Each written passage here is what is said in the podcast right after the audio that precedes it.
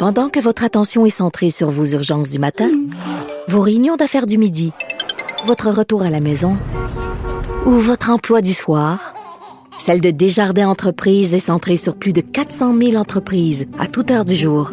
Grâce à notre connaissance des secteurs d'activité et à notre accompagnement spécialisé, nous aidons les entrepreneurs à relever chaque défi pour qu'ils puissent rester centrés sur ce qui compte, le développement de leur entreprise.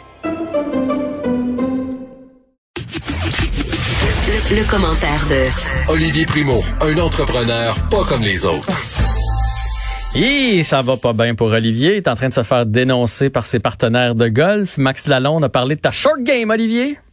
On rit de mon golf, là. là j'avais, un beau vendredi, je passais un super vendredi, puis Max s'est ri de mon golf, attends que j'aille jouer avec. Mais là, c'est... Il est meilleur que moi, fait que je peux pas, je peux pas chialer. OK, parce que tu m'as, parlé deux fois de ton golf. Puis la première fois, Ouais. tu t'es vanté parce que tu avais battu Guillaume la tendresse.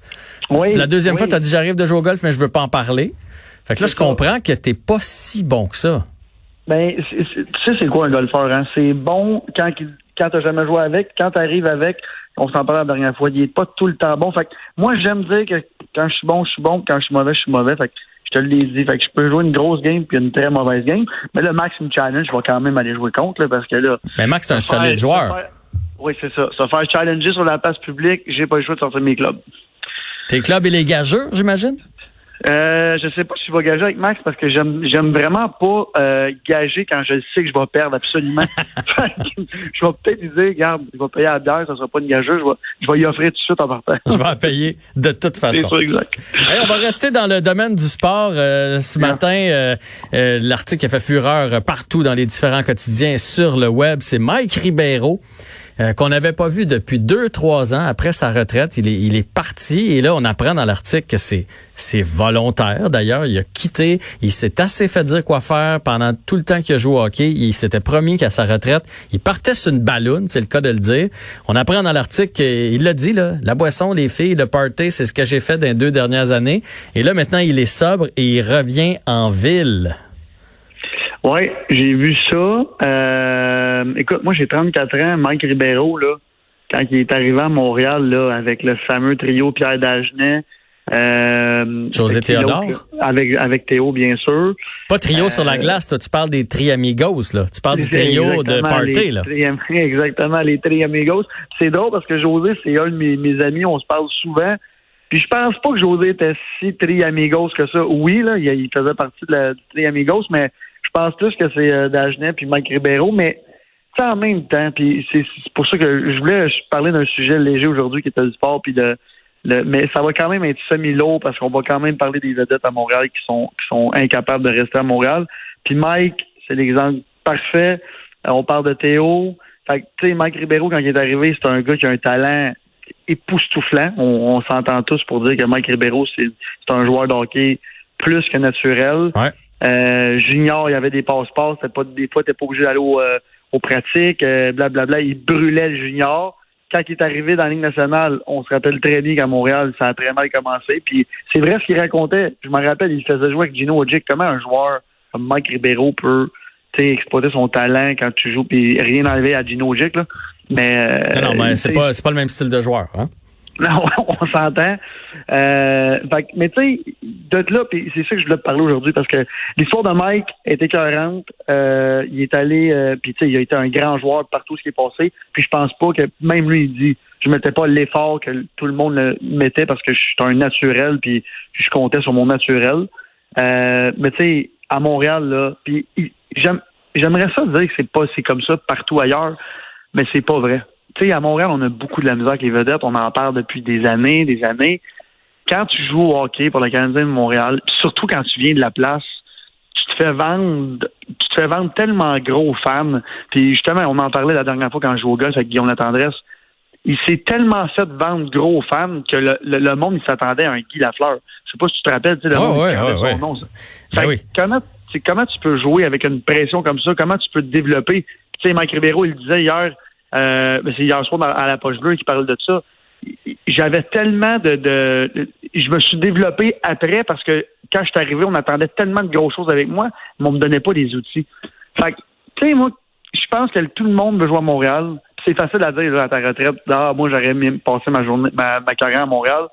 Euh, Guillaume, Guillaume, quand j'ai fait la poche bleue avec lui aussi, puis il en parlait avec Maxime Lapierre, puis avec Théo, tout le monde a adoré son passage à Montréal. Sauf que la pression, et c'est drôle, hein?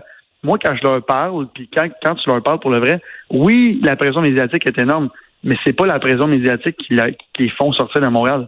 C'est la pression du club, du hockey canadien, qui ont tellement été pendant longtemps protecteurs de leurs joueurs, puis tout ça, puis c'est correct. Mais on peut-tu avoir des vedettes? Ça nous prend des vedettes à Montréal. Patrick Roy est une vedette, est parti. Tous ces joueurs-là qui sont partis, brûler la ligue ailleurs, by the way. C'est mm piqué quand il est parti. Oui, parfait. Euh, il y avait peut-être un problème d'attitude dans la chambre. De toute façon, on ne le saura jamais. C'est quoi la vraie histoire, là, où on va la savoir dans 20 ans. Mais il venait de gagner le trophée Norris. c'est pas vrai que quand il est parti, euh, on a gagné l'échange tout de suite avec Weber. Il a connu des très, très bonnes saisons. Totalement. vraiment, vraiment. Fait que, que t'aimes piquer Souben ou pas, tu peux pas dire que c'était pas un bon joueur de hockey. Mais c'est vrai. C'était extravagant. C'est lui aussi, il faisait pas partie des très amigos, là, mais c'était un amigos de bord. Euh, je l'ai croisé souvent. Mais quand tu fais tes performances à la glace, c'est quoi le problème? Tu sais, je comprends qu'il y a une limite à respecter parce qu'il faut que tu respectes l'image du club. Mais tu sais, les kids, dans le temps, il y avait 22, 21, 23. ils font des millions par année. Ils peuvent-tu avoir du fun? Depuis qu'ils ont 10 ans, 5 ans, ils sont sur la patinoire, ils patinent 7 jours par semaine. Puis ils ont juste, juste fait ça. Puis là, ils arrivent enfin euh, après avoir gagné 7 pièces par semaine dans le junior avec des gros salaires, puis ils, sont bons. Tu sais, des, des Cynic Crosby, il n'y en a pas de les coins de rue, là. Des monsieur parfait, là. en fait, en fait c'est ça. C'est qu'à Montréal, ils sont tellement épiés Exact. que tu peux pas faire euh, un pas de travers. Aussitôt que tu fais un pas de travers, ça va se savoir à quelque part. Puis là, après ça, c'est un cercle vicieux parce que là, si tu as un mauvais match ou tu as, as, quelque chose qui marche pas dans ta game pendant quelques temps, ben là, les gens vont faire un lien. Là, je dis les gens, beaucoup les journalistes, parce que moi, je pense que c'est les journalistes qui partent tout ça, vont faire un lien avec le fait que t'es pas sérieux, puis c'est un, un, cercle vicieux. Je pense pas, c'est un bel exemple, euh, Sidney Crosby. Si Sidney Crosby serait venu jouer à Montréal, il n'y aurait pas eu de problème avec la pression, avec les fans, puis avec tout ça, parce que parce qu'il est bête de bout. Tu sais, hier, Mike, il parlait de Sakuka-Ivu. Je suis pas, je suis vraiment pas un grand fan de Sakuka-Ivu parce que j'aime, justement, moi, j'aime les superstars, J'aime le, monde qui font parler puis tout ça. Mais, tu sais, le club de hockey canadien ne pouvait pas avoir un meilleur, une meilleure image des capitaines. Le gars, il sortait pas, il s'entraînait, il scorait. Euh, bon, on n'a rien gagné pendant qu'il était là, on s'entend. Mais je veux dire, il y avait une image irréprochable pour le club. Fait que je comprends les clubs de, les clubs de, de, sport de vouloir ça. Il y en a dans d'autres villes que les propriétaires sont excentriques, fait qu'ils sont comme nous, on veut des superstars, puis si tu veux faire parler de tout dans la rue, tant que tu mettes la POC dans, dans, le net ou que tu fasses des buts au soccer ou peu importe, on, on s'en fout. À Montréal, c'est pas ça, on protège l'image, puis c'est correct. Mais on va avoir des Shea Weber, on va avoir des Carey Price, on va avoir des Sakuka Ivu. Euh, oui, des, très, très, très, très bons joueurs de hockey, mais est-ce que c'est eux? Oui, je comprends que Carey Price fait vendre énormément de billets parce que c'est un des meilleurs goalers qui, qui, qui est jamais passé. Sauf que, tu sais, quand Kovalchuk était là cette année, le monde, c'est pas le plus grand joueur, mais c'est un joueur électrisant, c'est un mhm, joueur qui a pas la langue dans sa poche. C'est ça que le monde, ils veulent voir à Montréal. J'espère qu'un jour, les Canadiens vont... Mais ben, je pense qu'ils s'en rendent compte. on, on n'est pas on n'est pas stupide non plus là. Je pense qu'ils savent qu'on veut on veut des vedettes. Puis tu sais, on est dans un, club en reconstruction, en bas de classement, puis on avait un gars de 40 ans qui scorait des buts ici à Montréal cette année, puis le Centre était électrisant quand il était là. Avant qu'il arrive, c'était épouvantable, puis après qu'il arrive, c'était épouvantable. Fait que là, à un moment donné, qui sort qui de Montréal? Ouais, mais lui, il voulait sortir. Kovalchuk, il voulait aller dans une équipe. Là, c'est autre chose, là. Lui, il voulait aller gagner une coupe on, est tous d'accord avec ça, mais quand je parle de joueurs électrisants à Montréal, on n'en a eu tellement pas souvent. Tu sais, Kovalev, il n'est pas sorti de Montréal non plus euh, pour une raison de party ou quoi que ce soit, mais c'est un joueur électrisant. Ouais. Jeff, c'est quand la dernière fois qu'on a eu un joueur électrisant à Montréal? Ben, c'est Kovalev. Ben, Kovalchuk, mais quoi, 25 games? Pour le reste, c'est Kovalev. Mais la dernière fois qu'on en a, qu'on en a développé un, ça, ça fait vraiment, vraiment longtemps. C'est Piqué Souben, t'as raison. C'est Piqué Souben, puis que tu l'aimes ou pas, Piqué Souben, c'est tout un joueur de hockey. Le gars, il a gagné le trophée Norris. Puis on le sait, les, les médias étaient sur son dos quand on le voyait, les frasques. Ah, il était encore dans un. Mais le gars, il a quand même gagné le trophée Norris. Cette, cette année-là, si on prend 15 minutes pour faire une recherche des articles qui sont sortis, c'est un jeu qui se fait détruire dans la moitié des articles. Même s'il a gagné le trophée Norris. Parce qu'ils l'ont sûrement vu arriver avec son gros chapeau, puis son gros jacket, puis parler de ci, puis parler de ça. Je comprends des fois dans une chambre de hockey, puis dans un sport d'équipe, on ne sait pas ce qui se passe derrière les portes. Mais tout ça pour dire qu'à Montréal, c'est très, très difficile d'être une vedette et de rester à Montréal. Puis, tu sais, moi, j'ai 34 ans, j'ai commencé à gauler à cause de Patrick Roy. Patrick Roy, c'était une super vedette et mhm. une chance que les médias sociaux n'existaient pas dans le temps parce que Patrick, on se rappelle, là, lui aussi, il gagnait ça là, partout. Fait que, euh, je veux dire, ça n'a pas été facile pour aucune grosse vedette à Montréal. Guy Lafleur, la même affaire. Tu sais, on retourne bien plus loin. Ouais, mais lui, ils ont réussi à camoufler. Tu sais, il y avait justement pas les médias sociaux et tout ça. Fait que, parce que euh, Guy Lafleur, il y en a fait, là, des, des, des petites histoires. Il y en a des petites histoires avec Guy Lafleur. Mais d'ailleurs, parlant de, parlant de ça, là, parce que toi, je veux dire, tu sais, as le Beach Club, tu as des restos, tout ça. Euh, mettons, là, un joueur de hockey arrive dans un de tes restos, là. C'est quoi la réaction du public? C'est-tu comme tout le monde s'empresse de dire, parce qu'on entend dire qu'ils se font payer des verres puis que c'est la, ça devient automatiquement comme l'attraction de la place. C'est-tu de même ça se passe? Ou bien ils te demandent d'être dans un coin tranquille puis les gens les laissent de côté? Ça dépend tellement des joueurs. Je les ai pas mal tous reçus, tous reçus, sauf le Canadien de Montréal qui ont écoute, la légende dit qu'ils n'ont pas le droit de venir au Beach Club. Est-ce que c'est vrai ou est-ce que c'est pas vrai? Je le saurai jamais. Euh, mais tous les joueurs de toutes les autres équipes, quand ils viennent, c'est, tu sais, quand tu es un fan de hockey puis tu vois un, joueur de hockey arriver qui joue dans le national, t'as comme juste le goût d'aller dire félicitations. Hein.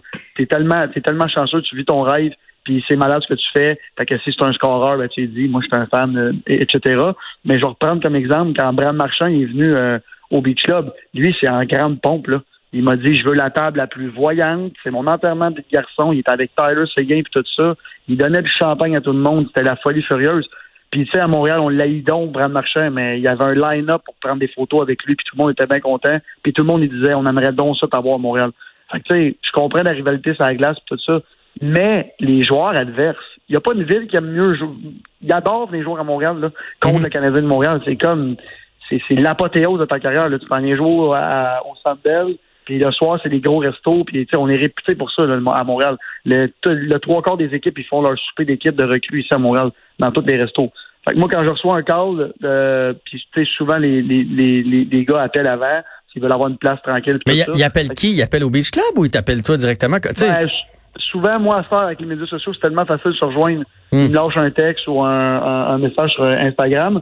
Euh, Ali, on peut tourner, on a une table, on est une dizaine, on aimerait être tranquille. Ou il y a l'autre côté aussi, euh, hey, je viens d'être célibataire depuis deux semaines, je suis off-season, donne-moi une grosse table. Euh, tu sais, il y, a les deux, là. Fait que, il y, a, les joueurs. Puis c'est drôle parce que l'exemple que je te donne là, que le gars cette année me dit, je suis célibataire, c'est un des, meilleurs scoreurs de la nationale. Puis, tu veux dire, il est venu, puis c'était, le monde, ils vont le voir, puis ils sont pas comme, qu'est-ce que tu fais, t'es pas en train de t'entraîner. Les gars, ils ont 25 ans, ils gagnent des millions, ils ont tout doute s'amuser? Ah si tu livres la performance à la ah. glace, ah oui, ben oui, ben oui, c'est ça. T'as-tu déjà fait, le party avec eux autres? J'ai fait souvent le party avec eux autres. Mais moi, tu vas me connaître. Je suis comme au golf. Je suis un, bon joueur de golf, mais pas un très bon. Je suis comme un gars de party. Je suis pas un très bon gars de party. Moi, à minuit, je suis couché, je suis plate. fait que, euh, je, fais le party avec eux autres le jour, mais à 7h30 le soir, je suis chez nous et euh, je me prépare pour la journée du lendemain. C'est correct, ça. Hey, je te souhaite une bonne fin de semaine, Olivier. Ça a été super le fun. On remet ça lundi bon week-end. Salut, bon week-end. Euh, Olivier Primo, on a commencé à parler de Mike Ribeiro et du sort des vedettes à, Montréal. Bien, Mike Ribeiro, en passant, là, euh, on peut dire ce qu'on veut. Moi, je suis allé voir les, euh, ses faits saillants ce matin avec mon fiston qui aime beaucoup le hockey. C'était des mains magiques. Euh, ce gars-là dit, lui-même qu'il n'a pas fait attention à lui, pas fait attention à son corps, qu'il n'a pas mis l'effort. Et malgré tout, 793 points dans la Ligue nationale. il a traversé les 1000 rencontres, donc 1074 rencontres.